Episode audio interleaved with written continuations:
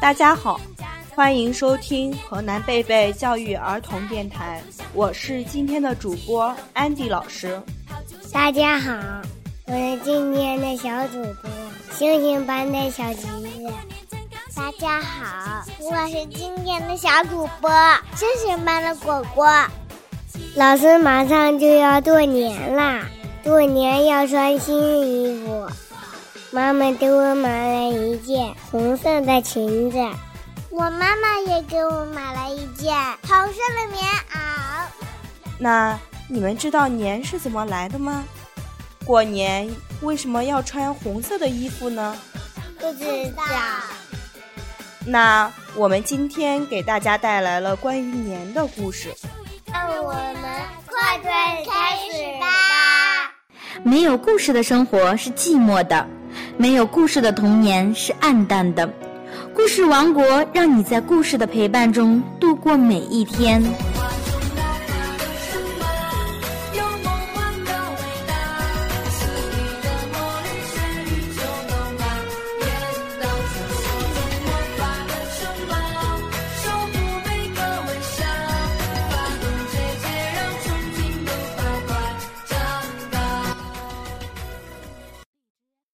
年，很久以前，有一个很孤独的怪物，它的名字叫做年。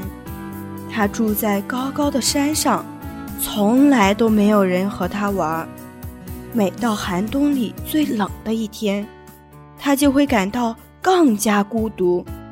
于是，它不知道为什么，就会感到特别生气，所以它就从高高的山上冲下来。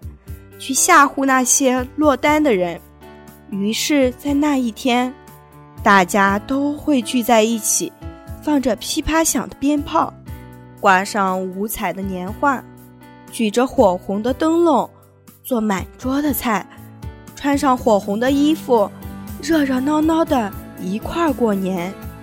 年就再也不敢出现了。一年又一年，人们在每一个冬天。都会热热闹闹的过年。又过了很久，许多人甚至忘了年这个怪物。过年是热闹的，可也总会有孤独的人。年会突然跳出来，抓住那些孤独的人，一直钻到他们心里。年会紧紧地笼罩着他们，使他们更加难过，更加寂寞。甚至充满怨气，简直要发狂。不知不觉，你被年完全的吞掉了。不，不能这样，这个结果太可怕了。你肯定不愿意这样。现在，让我们重新来过。首先，你要有过年的颜色，要有许多的红色。你还要忘记不开心，打电话给你认识的人。祝他们新年好，即使和谁闹翻了，也要在这一天说一声对不起，让我们在新的一年里重新成为好朋友。向所有人说新年好，别漏下任何一个。对了，还有一位也别忘了，年，新年好。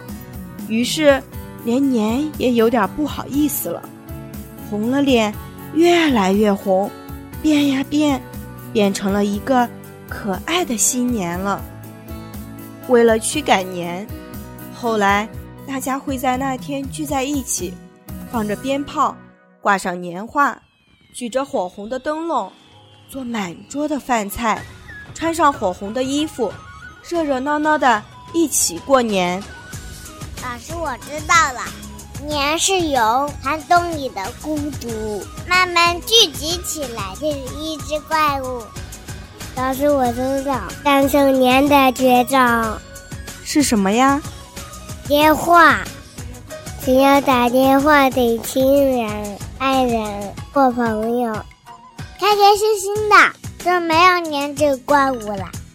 是呀，其实年不是山野中的怪物。而是人心灵深处的孤独怪物，平时躲在人的心中，时而出来吞食它的主人。